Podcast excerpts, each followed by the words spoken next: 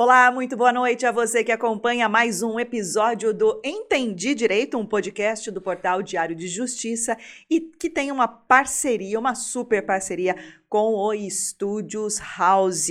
Antes de é, falarmos, apresentarmos aqui os nossos convidados que já estão na bancada, lembrando que o tema de hoje é muitíssimo importante, hein? Vamos falar de LGPD e fake news. Vamos falar de fake news em ano eleitoral, minha gente. Então, você já sabe, essa discussão ela vai ser muitíssimo importante. Fique ligadinho aí na nossa transmissão no YouTube. Hoje estamos fazendo um teste numa transmissão pelo Instagram do Diário de Justiça. É isso aí. Você que ainda não se inscreveu, se inscreve lá no canal, no canal do Diário de Justiça, para receber todo o nosso conteúdo, não é mesmo? Rafael Sereno, muito boa noite. Boa noite, Renata. Boa noite a todos os nossos convidados, a todos que nos prestigiam em casa. É isso aí, Renata. Dois temas super importantes hoje: a Lei Geral de Proteção de Dados, fake news e tudo relacionado às eleições de 2022. Tem muito assunto bom para a gente conversar aqui com os nossos convidados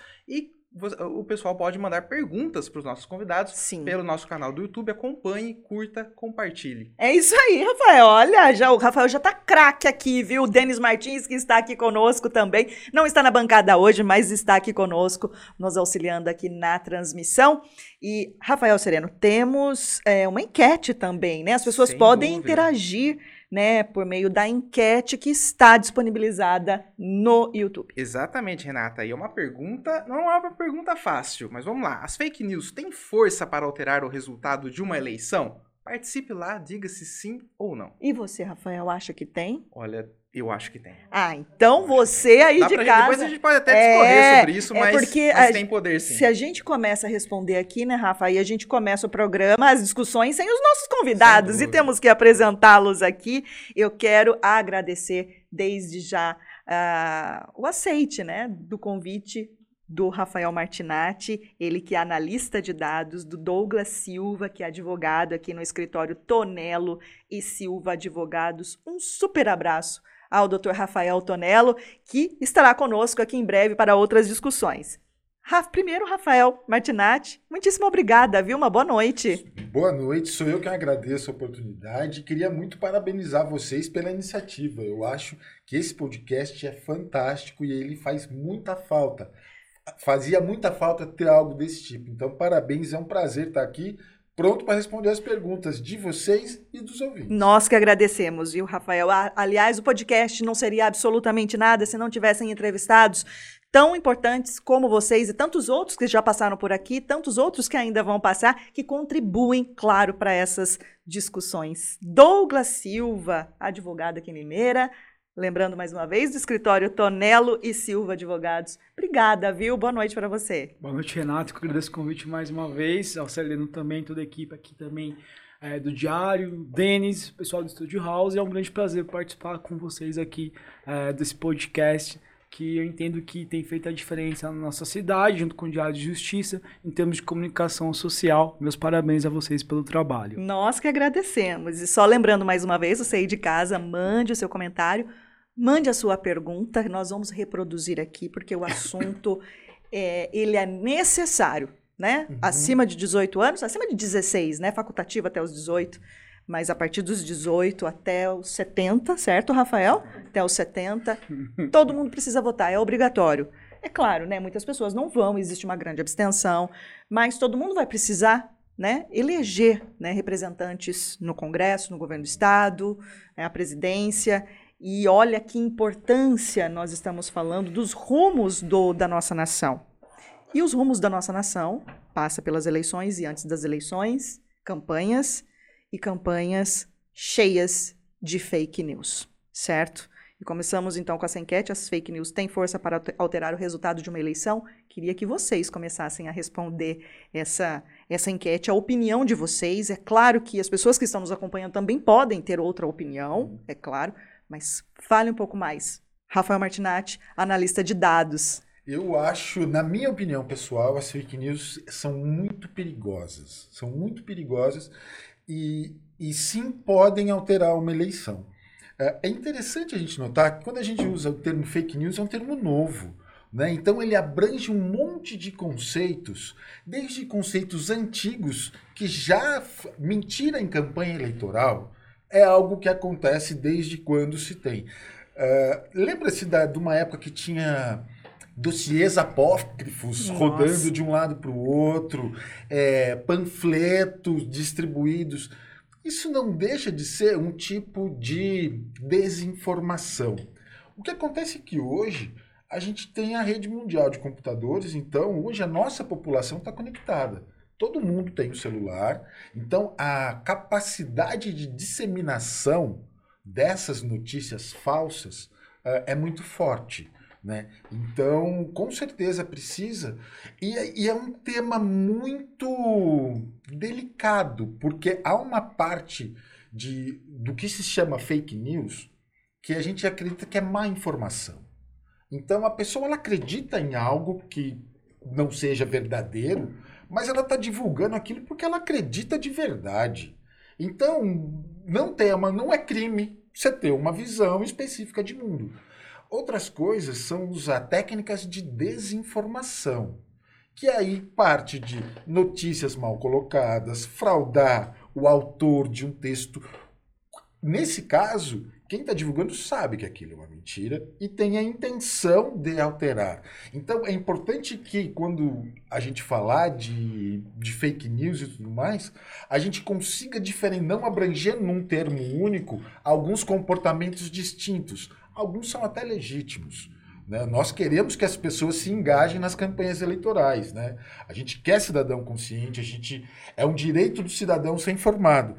Porém, uh, existem estruturas profissionais uh, só para fazer esse tipo de contra-campanha, que é a campanha de desinformação.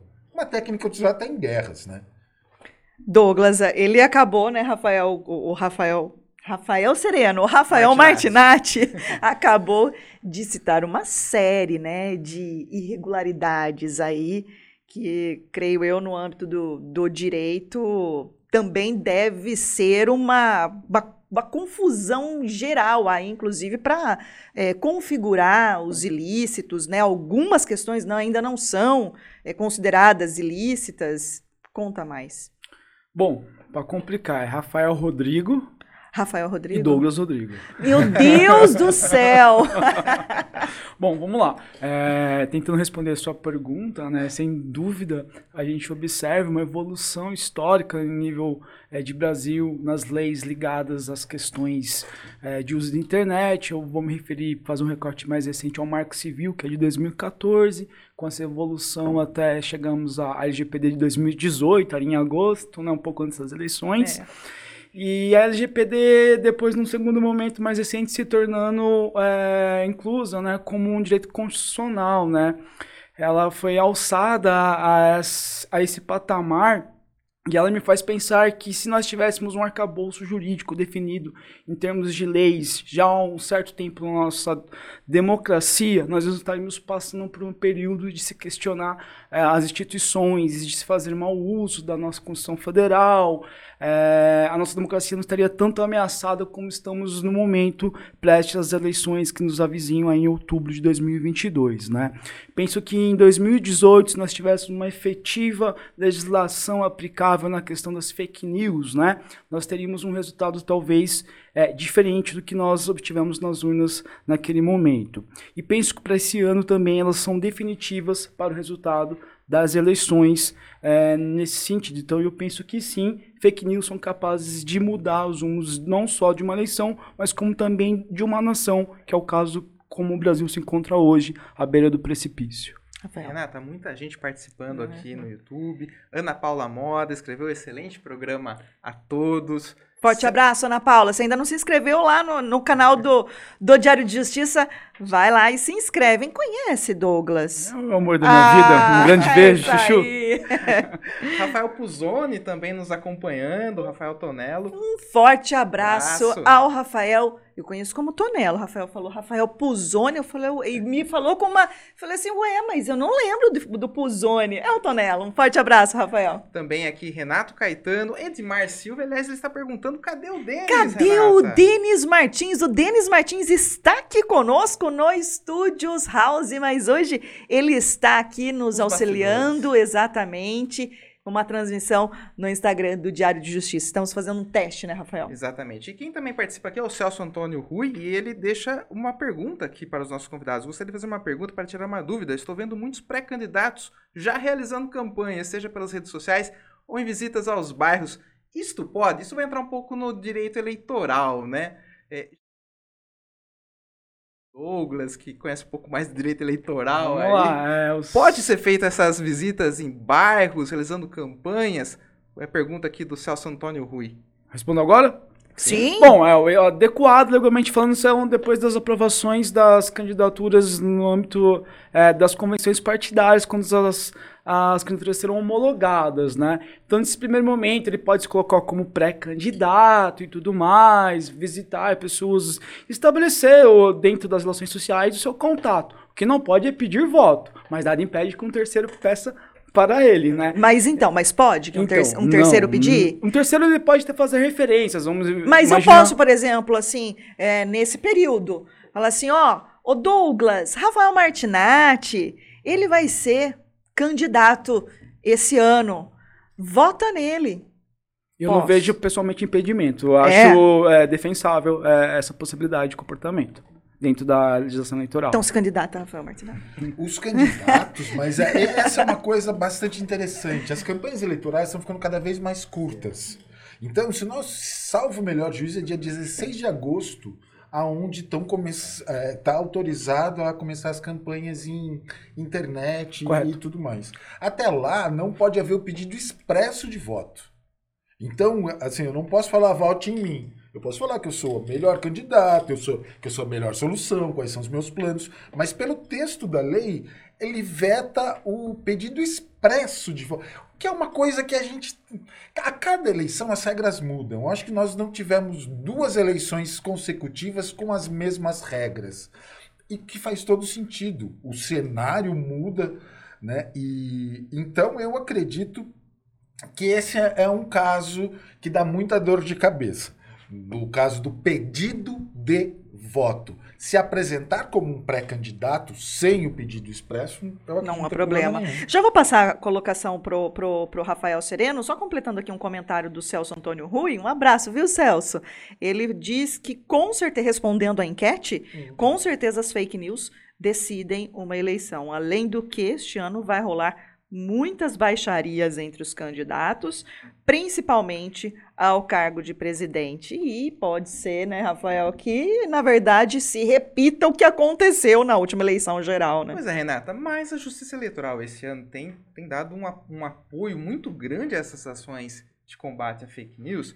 E, e aí também vai a minha pergunta: tem sido feito parcerias com as redes sociais, né, com as big techs, chamadas Uhum. big techs, no sentido de inibir a, a fake news, né, como teve como ocorreu bastante em 2018. Vocês acreditam que essas parcerias com as redes sociais é, é, vão, vão poder reduzir um pouco essa, é, o poder da fake news no processo eleitoral?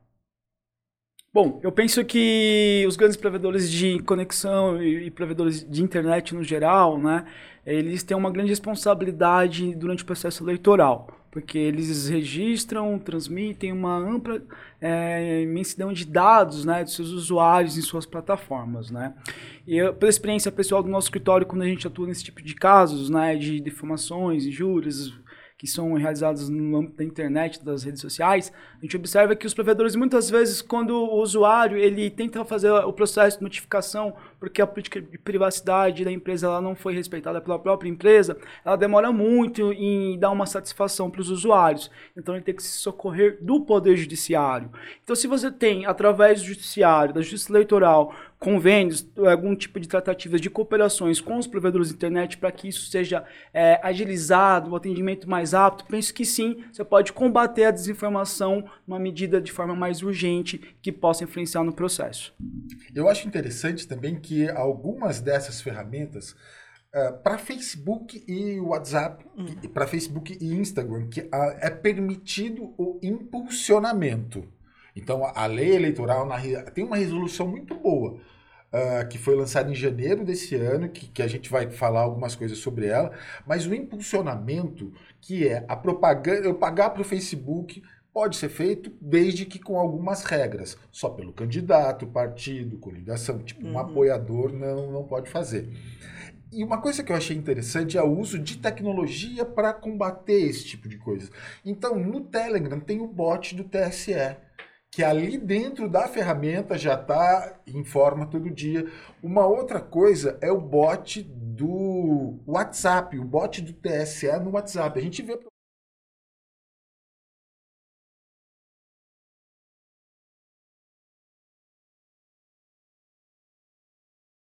fazer uma, uma denúncia, até como saber fake news, horário de votação. Então, eu acho que nesse ponto, uh, o uso dessas parcerias do TSE com as Big Techs, elas sim trazem resultados assim na agilidade e para os eleitores essas novas ferramentas são bastante interessantes. Então é muito recomendável que quem tem o Telegram, quem tem o WhatsApp, cadastre esses bots. Né? Então, eu posso até te passar, passar a vocês os números depois, mas é um canal que todo mundo tem na mão, é um canal de denúncia que passa a estar tá no WhatsApp de todo mundo. Fácil e rápido, né? Fácil e rápido. Em 2018, né, a gente está falando aqui né, de influência das fake news é, nas eleições. Em 2018, teve uma grande polêmica com a questão do disparo em massa né, de mensagens, né, o WhatsApp e, e tudo mais. É, como vocês acham que poderá ser neste ano? Mesmo com todas essas parcerias, a gente vê que é, o, o, TSE ele tem, né, pelo menos tentado, pelo menos na minha visão, eu não sei vocês uhum. especialistas, o que é, tentado se cercar aí de diversas formas para que nesse ano, né, uh, as eleições elas aconteçam de uma forma tranquila, a gente sabe que não vai ser. Uhum, não.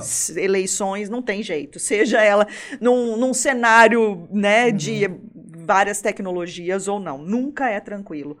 Mas como vocês veem, é, é, 2018 é, pode se repetir ou de, pode se repetir de outras formas, né, com as tecnologias disponíveis aí? Eu acredito que cada eleição tem um cenário, um contexto diferente. Então, 2018 foi a eleição do WhatsApp. Então, como outras foram a do Facebook, a... então é, essa questão ela vai mudando de acordo com as tecnologias disponíveis. Que é interessante notar? A gente não tinha muito arcabouço legal, a gente tinha um marco civil da internet, que é algo extremamente aberto, que, que eu sou muito favorável ao marco como ele está. E a LGPD, embora ela seja de uma outra, ela, ela está plenamente em vigor agora. Então, alguns, alguns pontos de cenário. A LGPD ela já está em vigor, ela já está autorizada a aplicar multas. É, a condução desse ano, o, com, especificamente com fake news. O inquérito das fake news ele está sendo conduzido pelo ministro Alexandre de Moraes, que assume o TSE agora em agosto. Então, eu acredito que com essas parcerias, com esses novos canais de denúncia, tende a diminuir. A gente nunca pode dizer que não vai ter, porque aonde tem uma regra, tem alguém disposto a quebrá-la, uhum. trabalhando para isso. Mas eu acho que a gente está mais preparado é, para poder responder a essas coisas. Aliás, o Alexandre de Moraes já assumiu essa semana a presidência do, do TSE.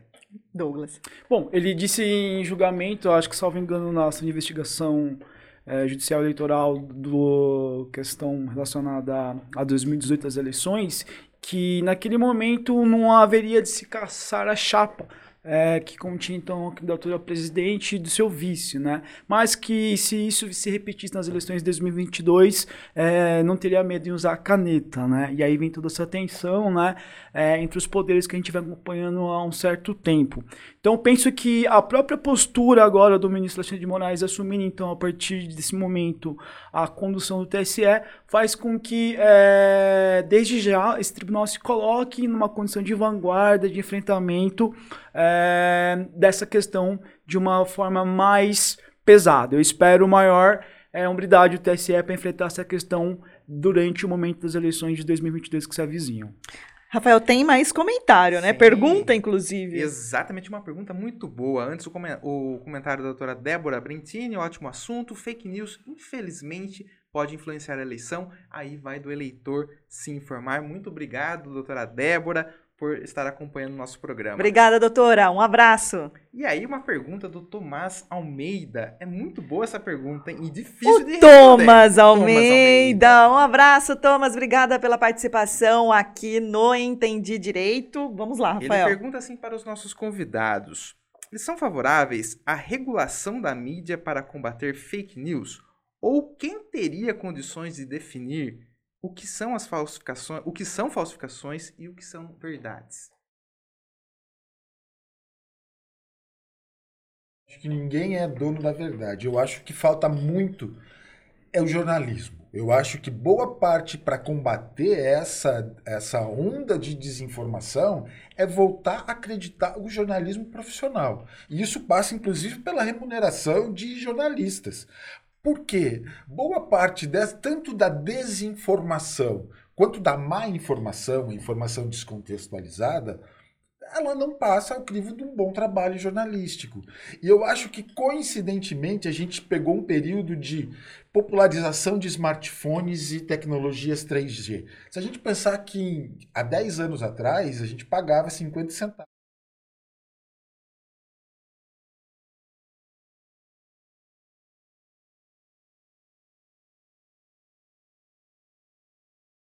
Então, eu, eu particularmente eu sou contra qualquer tipo de regulação. Ninguém é dono da verdade, mas eu sou a favor da pluralidade. Quanto mais gente analisando, inferindo, algumas questões são gostos ideológicos. Posso gostar mais do editorial de um determinado veículo, menos de outro, mas independente disso, a apuração jornalística é algo que, que é um dos elementos cruciais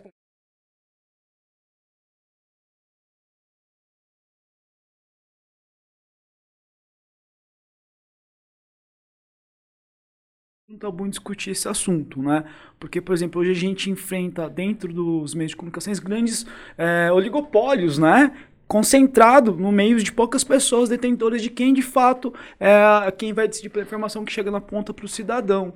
Então eu penso que nesse sentido, fazer cumprir a Constituição no sentido de evitar os oligopólios, a concentração dos meios de comunicação na mãos de poucas pessoas, de poucas famílias, se repete nível nacional, estadual e municipal, faz sentido se for esse o objetivo que o Thomas colocou essa questão, né? Olhar para isso, rever algumas concessões de fato, é, que elas cumpram seus papéis sociais e que, a, que os meios de comunicação possam sim cumprir o seu papel de informar, mas com liberdade, respeitando a privacidade e ao trabalho jornalístico. Mas eu não vejo assim, nesse sentido de regular, é, um impeditivo se for para evitar, por exemplo, a concentração de poder na mão de poucas pessoas através da propriedade dos meios de comunicação.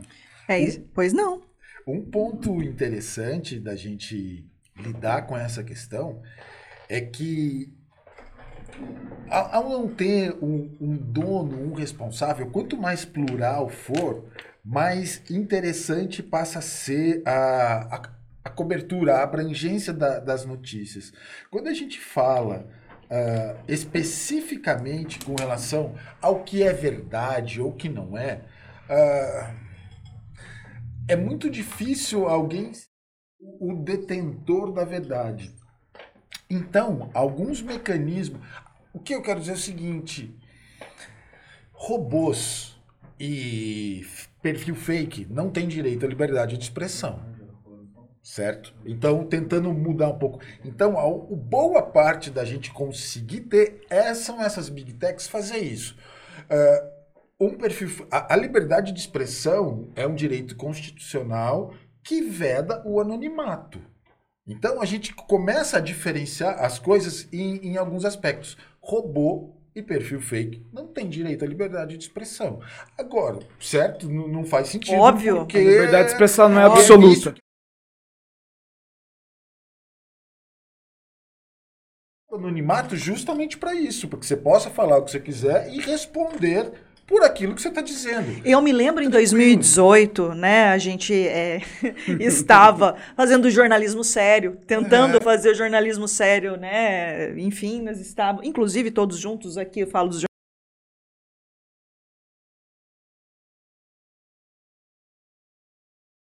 me lembro de, da quantidade de pessoas que a, a, essas ferramentas todas, as redes sociais, elas ainda são relativamente novas, né? Uhum. Mas em 2018 a utilização no, no, no, ano, na, no momento eleitoral era algo ainda mais novo e muitas vezes muitas pessoas, muitas pessoas se confundiam, se perdiam totalmente ali nas redes sociais e justamente isso que o Douglas falou, acabavam falando o que queriam, uh, não que não possam, a, a, é, a, liberdade de expressão ela é garantida né, constitucionalmente, mas extrapolavam, interferindo in, inclusive no direito do outro e acabavam cometendo ali diversas ilegalidades. E a quantidade de pessoas que acabaram se enfrentando processo na justiça, né?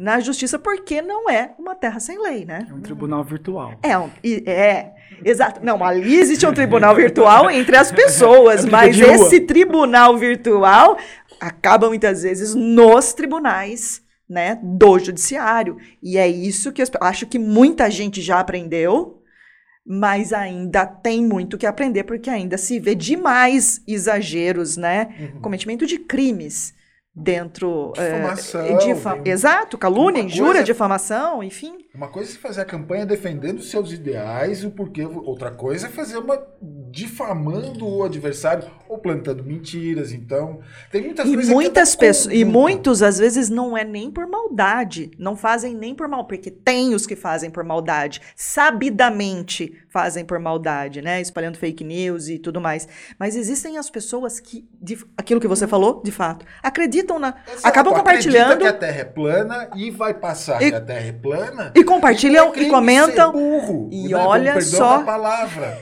que perigo. Ah. Certo? Correto. Então, uma das coisas interessantes seria, por exemplo, uma coisa é uma máquina de disparo em massa que fica mandando mensagens para um público específico. Então, há muita da perfilamento das pessoas. Então, essa mensagem vai para mulheres de idade de 30 a 40 anos, com uma situação econômica, porque aquilo, essa mensagem vai trazer algum sentimento.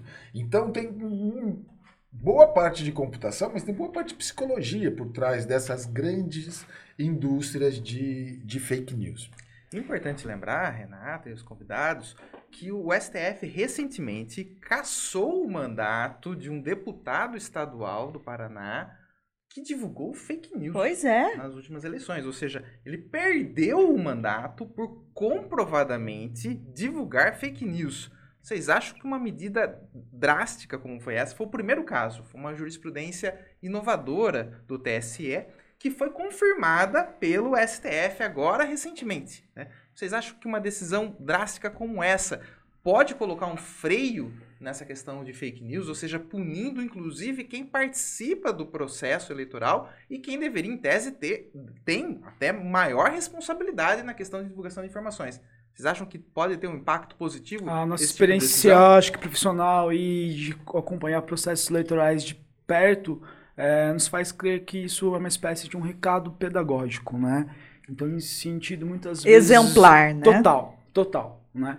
Então, nesse sentido, às vezes a gente chama de um boi de piranha e tal, porque é para exemplificar para a sociedade, para os é, detentores de mandato parlamentar, como no caso colocado desse deputado estadual do Paraná, né, que será então a, responsabilizado as condutas indevidas, ilícitas, né, como no caso que você falou de, de, fama, de espalhar fake news e aí chegar nessa situação em que o próprio STF já se posicionou nesse sentido de confirmar a decisão do TSE. Então eu penso que seja um efeito pedagógico e que ele pode sim cumprir esse papel junto aos demais parlamentares de todos os partidos políticos de todo o espectro. Tem um ponto interessante que o TSL publicou em 14 de dezembro a resolução 23671. Estou colando aqui para não falhar a memória. Que diz sobre como vão ser a utilização da, e condutas ilícitas no processo eleitoral desse ano.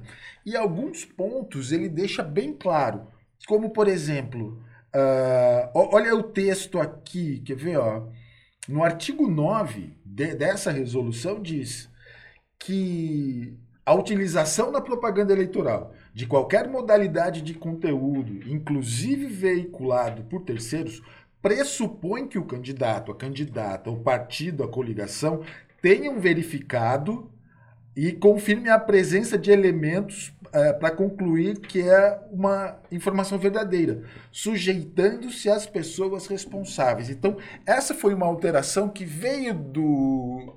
diferente da, da última eleição, aonde aqui ele está tá, tá claro que o uso de informações incorretas pressupõe que o candidato, o partido estejam de acordo e se responsabilizem por isso. É, e assim também como é vedada a divulgação, compartilhamento de fatos sabidamente inverídicos ou gravemente descontextualizados. Então, eu acho que esse amadurecimento da, da legislação eleitoral, ele pode dar alguns argumentos é, para a justiça eleitoral. Então, a gente fala de, de ANP, de Agência Nacional de Proteção de Dados, de Lei Geral de Proteção de Dados, mas quem tem o poder sobre a. é, é a justiça eleitoral. E, e, assim, considerando a experiência que a gente já teve em algumas implementações, por exemplo, Lei de Acesso à Informação. O papel do Ministério Público Estadual, do Ministério Público Federal e da CGU, fiscalizando câmaras municipais, governos e prefeituras, foi fundamental para que essa lei fosse implementada. Então, eu acho que a gente está amadurecendo e que sim, que ajuda muito esse tipo de. Tanto dizer aqueles que, que se comportam bem, como punir aqueles com, com uso indevido. A definição se a lei vai pegar ou não depende disso. Depende. Esse é Brasil, né? É isso aí. A gente tem muito disso. E como o Rafael Martinez colocou muito bem, a posição do Ministério Público, seja ele estadual, federal, os órgãos de controle, como no caso da lei de acesso à informação, a CGU atuou de forma que os municípios tornassem uma política pública permanente o acesso à informação e à transparência. Né? A gente participou desse, é, processo. desse processo. Nós observamos que o mesmo está se é, verificando agora com a implementação da LGPD. Ainda ontem, através de uma medida provisória, a Agência Nacional de Proteção de Dados se tornou uma autarquia especial permanente, com quadro próprio, abriu o cargo de procurador, ou seja, ela está com as nomeações lá colocadas dos diretores, né? Então ela começa a ser implementada,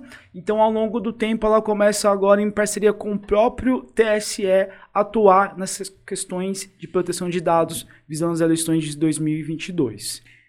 Rafael Sereno, como é que está a nossa enquete aí? Pessoal, você, você ainda não participou, vai lá e responda a pergunta que é as fake news têm força para alterar o resultado de uma eleição? O pessoal está participando e até agora, Renata e convidados, todos estão apontando que tem esse poder de, de, de influenciar. Unanimidade, hein? Unanimidade. Renata, quem está acompanhando nosso programa aqui é a Ângela de Souza Vicente. Ela fala ótimo assunto. Acredito que seja um desafio esse tema, tendo em vista que é algo que realmente pode decidir uma eleição. Abraço a todos. Douglas, sempre assertivo. Um abraço, viu, Ângela? Sempre nos acompanhando. Um abraço, doutora Ângela, advogada criminalista aqui na comarca de Limeira. Hoje eu falo comarca, eu começo, né, colocar. Não existe mais isso, né? Com o sistema eletrônico, uhum. é agora advogado em toda, todo, todo lugar, né? Em todo o território nacional. Um abraço à doutora Ângela. Este é o 36 episódio do Entendi Direito, um podcast do portal Diário de Justiça, que tem uma super parceria com o Studios House. E o Studios House, que tem uma parceria super bacana com o grupo Iluminari. Você viu que nós estamos bem mais iluminados por aqui? É isso aí. Esse estúdio, essa casa aqui está totalmente é, equipada com iluminação de ponta e foi inclusive que chamou a atenção de vocês aqui hoje, convidados, não é isso? Sim, tá lindo. Ótima estrutura. É isso aí. Se você ainda não conhece o Studios House, vai lá no Instagram do pessoal do Renato e da Ju e conheça todo o material audiovisual que eles produ produzem aqui no estúdio. Se você tem intenção de fazer um podcast, fazer um vídeo institucional para sua empresa, fazer uma live, mas não tem uma estrutura, precisa de suporte técnico, o lugar ideal é aqui no Estúdios House, certo, Rafael? Exatamente, Renata Reis. E agora a gente vai entrar num segundo tema que nós, que nós propomos aqui, que é falar um pouco sobre o impacto da Lei Geral de Proteção de Dados nas eleições. A LGPD é uma, uma realidade que está pegando todas as empresas, to, serviço público, enfim. É uma nova lei que pega geral, assim, é, é de abrangência geral. LGPD, que não é um partido, né? Cheio de siglas. Exatamente, é... a Lei Geral de Proteção Embora de Dados. sejamos militantes. e como o próprio Rafael Martinatti comentou, agora essa legislação está sendo consolidada no país e nós temos uma eleição como a LGPD ela se insere nesse contexto eleitoral? Porque ela fala muito sobre dados pessoais. E numa eleição circulam muitos dados pessoais, né, Rafael e Douglas? Como que a LGPD vai ter um, como, que, como que as campanhas políticas, os partidos em especiais, devem olhar com uma atenção maior? Por que, que eles têm que olhar com essa atenção maior para a LGPD nas eleições de 2022?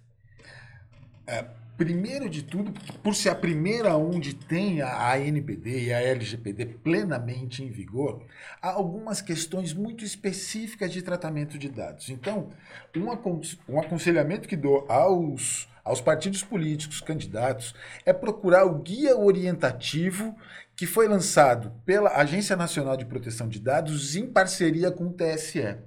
É um, o TSE ele tem agido bastante dessa forma ele fez a resolução colocando o que era proibido, o que era permitido, e junto com a NPD, eles lançaram esse material que é muito intuitivo e mostra uma série de casos que a gente chama de operadores de dados pessoais uh, em âmbito eleitoral. Por exemplo, uh, a construção de um aplicativo por um partido político ele tem um cenário. A contratação de uma empresa terceirizada para construir um aplicativo e dar manutenção. Uh, você está colocando mais gente. A campanha eleitoral, que tem uma agência de publicidade. Então, o, o que a, essa resolução para essa, essas eleições diz? Que tem que ser respeitada a LGPD. Então, está colocado no, no artigo décimo desse que o tratamento de dados pessoais por qualquer controlador para fins de campanha eleitoral deverá respeitar a LGPD. Quando a gente fala os operadores, quem são? São tantos os controladores, aqueles que decidem o que fazer com o dado pessoal, uh, qual relatório fazer, aqueles que, que. Quantos operadores, que são aqueles que cumprem ordens nesse tratamento. Então, uma das coisas que essa resolução diz que os candidatos terão que disponibilizar ao titular informações sobre o tratamento de seus dados. Isso para essa eleição está em vigor, bem como um canal de comunicação que permita ao titular obter a confirmação da existência dos seus tratamentos, assim como a, eliminação dos dados ou descadastramento. Antigamente a gente tinha aquela questão, ah, não quero receber o, um mailing, né? Então, para sair. Nossa, parece tão antigo falar mailing, né? antigo. E a coisa.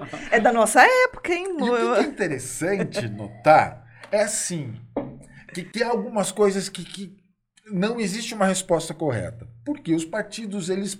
A pergunta é o que fazer com as bases legadas? Os meus cadastros que foram constituídos legalmente antes da LGPD estar em vigor.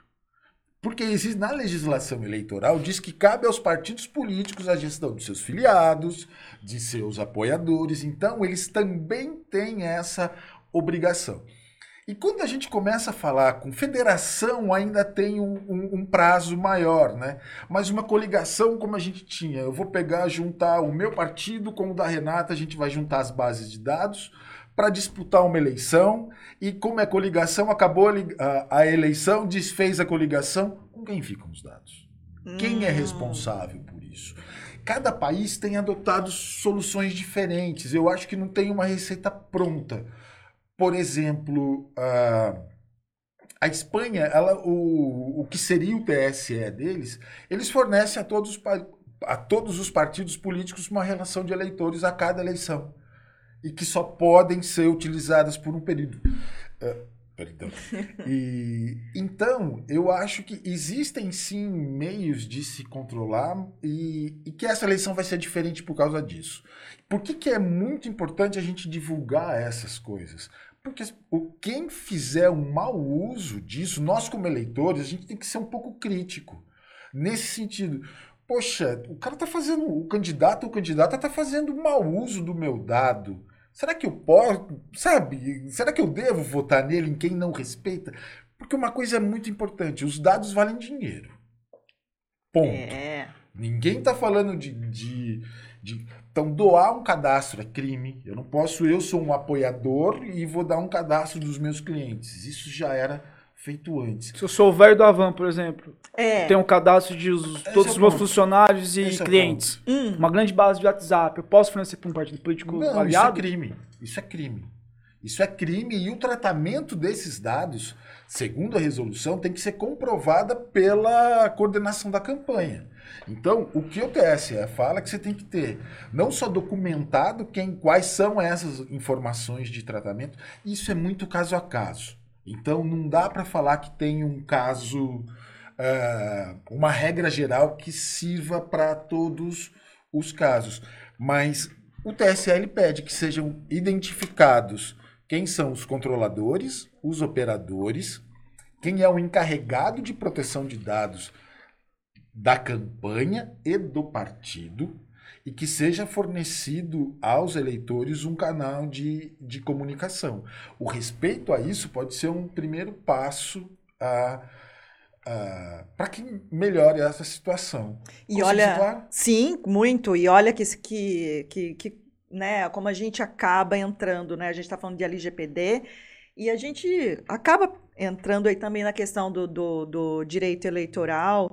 E é importantíssimo que as pessoas que pretendem se lançar, né, a, a, na disputa, nas disputas desse ano, porque não protegendo, né, não atendendo à LGPD, né, ao identificar ilegalidades, podem sofrer ações, se vencerem as eleições, se estiverem, né, num mandato, for, vencerem as eleições, estiverem no mandato, né, Douglas, aí respondendo a uma ação que podem eventualmente lá na frente, pode eventualmente lá na frente ser o motivo da cassação de um mandato por conta de uma ação, uma ilicitude ocorrida durante a campanha, né? Sem sombra de dúvida, porque quando a gente trata Perde o sobre... mandato, não, perde o diploma e aí, consequentemente, o mandato. Correto, é nesse sentido. E eu queria dizer o seguinte, além disso, por se tratar de dados pessoais em regras sensíveis, porque são dados políticos, né, que nós estamos falando ali, Sim, é, usado com essa finalidade, é, ainda cabe ressarcimento por danos morais que podem ser causados de forma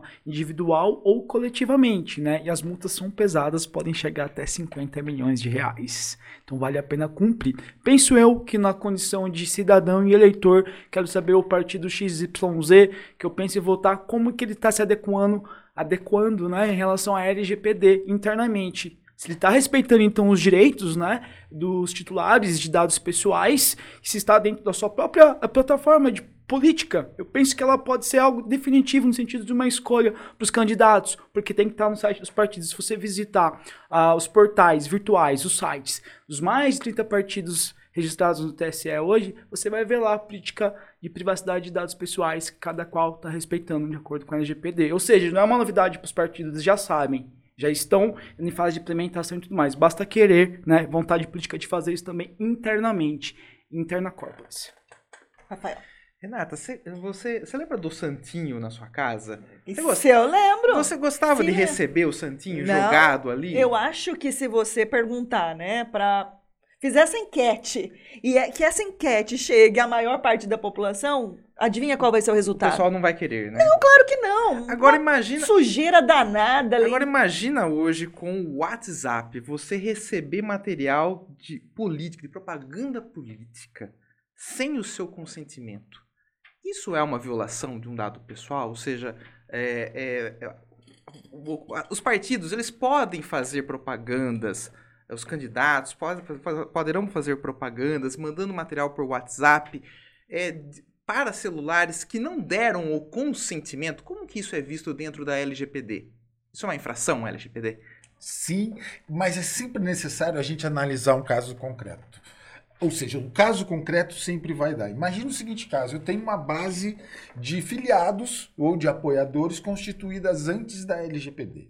Então, eu não pedi autorização para eles. Até para pedir o consentimento, eu vou ter que entrar em contato. Então, a justificativa legal do primeiro contato é o legítimo interesse do controlador. Ou seja, eu tenho interesse, é legítimo isso, né, do processo democrático, que essas pessoas saibam que eu sou candidato. A partir do segundo, quando ela. Ah, sim, eu tenho consentimento. A partir do segundo envio, é em outra base legal. Ou seja, quando eu digo caso concreto, que a mesma ação, em momentos diferentes, vai precisar ser justificada com bases legais diferentes. Concordo com a justificativa que o Martinati coloca. É, vai depender realmente do caso concreto. Então, conforme a situação, pode ser que haja uma irregularidade, se ocorreu, por exemplo, a, a filiação dessa pessoa, né? Posteriormente a LGPD e sua vigência, e se isso ocorreu anteriormente, é o que a gente chama de base de dados legados, né? Que é o que eles traz acumulado anteriormente à existência da lei. E tem uma coisa que eu acho muito importante. Eu acho que é um direito do eleitor, assim como é um dever votar, é um direito do eleitor receber informação sobre os candidatos. Sim. Então eu tomo muito cuidado com essa questão, porque se nós queremos eleitores conscientes, eleitores uh, que votem para melhor do nosso país, é suposto que a gente queira que eles estejam bem informados. Então, existem diversos meios de fazer isso. Uh, e diversas alternativas que não dependam exclusivamente de campanhas. Um, uma hipótese que, que não é nem viável, mas imagina assim: o TSE, a Justiça Eleitoral, ela tem os dados de todas as campanhas e de todos os eleitores. Certo? Uhum. Então todo mundo, biometria. Blá, blá. Uh, e todo mundo que registra uma campanha é obrigado a colocar um plano de governo, uhum. tá? Então, uma alternativa para se informar sem essa enxurrada seria que a própria Justiça Eleitoral, de posse dessas informações, encaminhasse para todo mundo quais são os os candidatos que vão disputar aquele pleito. Então, eu receberia uma informação oficial, eu garantiria que a, a igualdade para todo mundo sem cercear. Porque a gente não pode também ficar com medo de fazer campanha política. Concordo. Então eu acho que a gente tem que. A gente precisa desse engajamento. Então, por mais que, um, que alguém que pense diferente de mim fique o dia inteiro na internet passando zap, os tiozões de zap passando, é um direito dele. Então, eu acho que a gente precisa, em muitos casos, diferenciar o que é uma estrutura profissional conduzida para manipular a, intenções do engajamento cívico que nós sempre quisermos. Né? Então, o tiozão de zap, por mais que eu o bloqueie algumas uhum. vezes, ele tem o direito de fazer aquilo se ele não fizer. Outra coisa, difamação. Mas aí, deixa eu também é. falar um pouquinho. Eu concordo que é necessária campanha política, é necessária informação chegar a todas as pessoas. As pessoas precisam né? Ainda não existe essa cultura. Eles precisam, precisam de uhum. fato se engajar e conhecer todo mundo. E concordo, é uma ótima alternativa, seria uma ótima alternativa se a Justiça Eleitoral é, fizesse né, essa uhum. distribuição de forma oficial e de forma é, equânime, né? De, enfim. É, mas também tem uns sujeitos muito invasivos, né? Invasivos demais. Ele tem o direito de fazer a campanha dele, mas pelo amor de Deus, né? Pelo não, amor de Deus. somos obrigados, e aí eu acho um ponto fundamental. Uma vez passou a receber, pode ser que na primeira vez seja recebeu de novo, denuncia. E isso é. os bots são muito interessantes. Aí. Porque você já denuncia aquela postagem no próprio bot do TSE. Então, essas ferramentas de. A, a resolução do, do TSE ela recomenda que os canais de reclamação e de pedido sejam feitos na mesma ferramenta. Então, no Facebook, que tenha em algum lugar a forma para pelo próprio Facebook eu solicitar essa questão. Ou seja, só para contribuir também, é, os mecanismos que o cidadão hoje tem eleitor para reclamar desse tipo de invasão, eles têm que estar junto com a propaganda que chega para ele indevida. Entende? Porque do contrário, senão é mais de uma regularidade. Então penso que, pela primeira vez também, a gente, enquanto cidadão, na hora de estarmos ali recebendo as informações eleitorais, a gente vai ter condições, então, de fazer a reclamação para os órgãos, seja para o Ministério Público Eleitoral, seja, por exemplo, para a própria NPD, entre órgãos de controle. Talvez pode ser que tenha algum convênio com algum órgão, como está tendo com o PROCON, por exemplo, mas, enfim, pode ser que tenha essa parceria. É possível. A LGPD permite isso. Mas eu acredito que é a primeira vez que os cidadãos vão ter condições de fazer essa reclamação da propaganda eleitoral indevida é, de forma mais simples, a partir dessa, desse mecanismo. Sereno, eu vou falar de sereno. A gente está quase no final do podcast, Mas mas, já? a gente está com dois Rafaéis aqui, então, sereno. Como é que está a nossa enquete? Olha, Renato, o pessoal tá participando aqui, mas é, teve pessoal que colocou não, que acha que não, que as, que as fake, fake news não têm força para alterar o resultado de uma eleição. Por enquanto, 93% apontam sim, 7% apontam não. Você ainda tem tempo para Ah, participar. ainda tem Entra tempo. no nosso YouTube, lá no nosso canal, acompanha o nosso programa e deixa o seu voto. Tem um pouquinho de tempo, gente. Eu tenho que fazer uma pergunta aqui. Não sei se dá tempo de mais uma pergunta, Fica à vontade. Rafael, Renato. mas creio que seja uma pergunta aqui que está inclusive no nosso roteirinho, que nossa equipe, inclusive com o Denis Martins, que hoje está tá aqui no Studios House, viu? Mas ele, hoje ele está no, no- nos bastidores, semana que vem ele está de volta, mas é uma pergunta sobre é, pesquisa eleitoral, né? A pessoa que é abordada para participar de pesquisa eleitoral, o que ela pode, deve exigir de cuidado em relação à coleta de dados. A coleta de dados é algo extremamente importante e o que, que é, é principal? Já houve casos onde a eu não posso identificar a pessoa dentro da, da margem de pesquisa. Então, por mais que às vezes sejam necessários alguns controles de tamanho da amostra, de confidencialidade, elas vão ter que tratar essa, essa questão da anonimização, que é tornar anônimo aquelas, aquelas pessoas que responderam à pesquisa.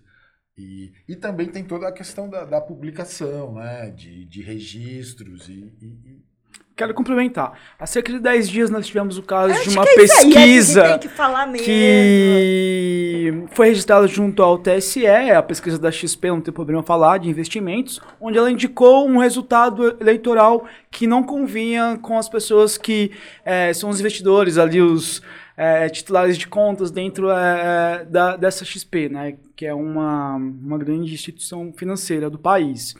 E eu fico imaginando ali os dados dos investidores que eventualmente participaram da pesquisa, se esses dados são expostos, os prejuízos que as pessoas possam ter eventualmente, né? Pelo fato de que elas estão colocando uma opinião ali, política, né? Pessoal, seus dados estão registrados na pesquisa, são identificáveis, e eventualmente se esses dados vazam por algum motivo ou outro, né? O resultado dessa pesquisa, as pessoas podem ter grandes prejuízos pessoais. Então, sem sombra de dúvidas, é algo que precisa ser feito com muito cuidado, respeitando, por exemplo, a questão do consentimento. Rafael Sereno, então, qual foi o resultado da nossa enquete de hoje? Renato, o pessoal achou mesmo que acha mesmo que considera que as fake news têm força para alterar o resultado de uma eleição. 70, 93% acreditam que sim, 7% acreditam que não. Muito obrigado a todos que participaram. Agora, esse é um tema que a gente vai voltar Não a falar tem aqui, né, jeito, Renata? Fake né? news, LGPD, as eleições, Não tem jeito, Rafael. assunto né? É, novo. é, parece que é inesgotável, né? A Uhum. nossa a reflexão que se faz. E eu acho que é importantíssimo, creio que vocês também, né? Até por serem da área, operador do direito, né? Da análise de dados, enfim, é importantíssimo que a gente sempre esteja discutindo esses assuntos, porque se a gente quer né, um- que uma sociedade ela participe cada vez mais desses processos eleitorais, que elas entendam que não é só politicagem o que é feito, que as pessoas se lancem de fato para as disputas eleitorais. É importantíssimo que tenhamos todos, né, uma diversidade aí eh, de candidatos, de pessoas preparadas para, se eleitas, né, atuarem, representarem muito bem a sociedade. Então precisamos conversar, né? Precisamos falar sobre isso. sempre. Sem sombra de dúvida. Rafael Martinati, muitíssimo obrigada, viu, por sua participação aqui e volte mais vezes, por favor. Sou eu que agradeço, Renata, Rafael, Denis, o pessoal do estúdio. Muito obrigado. É um assunto que não se esgota. A gente poderia falar de muitas coisas e é um problema complexo. Então, eu acredito que a fake news, a, desinformação, é um problema complexo que não vai ter uma solução simplista. Isso depende dos operadores do direito, da tecnologia, do jornalismo, da, das entidades políticas. Acho que todo mundo junto a gente põe isso no lugar.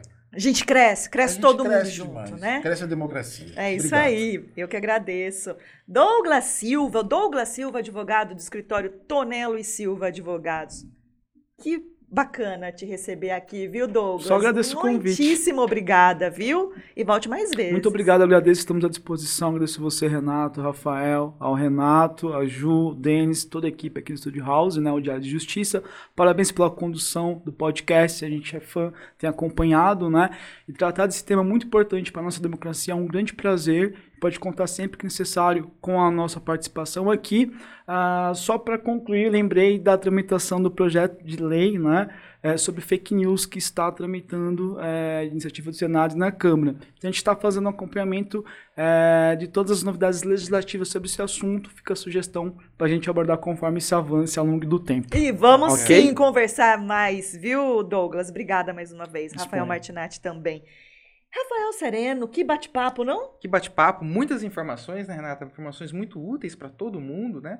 Acho que foi um programa muito produtivo. Nossos agradecimentos aos convidados, a todos que nos acompanharam. Deixar também um, mandar um abraço para o Rafael Tonello. Sim, um É. forte abraço ao Tonelo. Ele vai terá outras oportunidades para também estar participando aqui diretamente da bancada. É isso aí. Rafael Sereno, uma boa noite para você e até a próxima quarta. Boa noite, Renata. Voltamos na semana que vem. É isso aí. Na próxima quarta, Denis Martins também estará aqui na bancada conosco. Ele está aqui no Studios House. Na semana que vem, ele vem aqui para a bancada para uma nova discussão, com um novo tema, um novo entrevistado. E lembrando, você que está nos acompanhando, se inscreva no canal do Diário de Justiça. Nós temos muito conteúdo por lá, diverso, todas, todos os outros episódios. Estamos no 36º hoje, os outros 35 estão lá disponíveis no canal, no YouTube. Lembrando que este conteúdo fica no YouTube e logo mais também estará disponível no Spotify.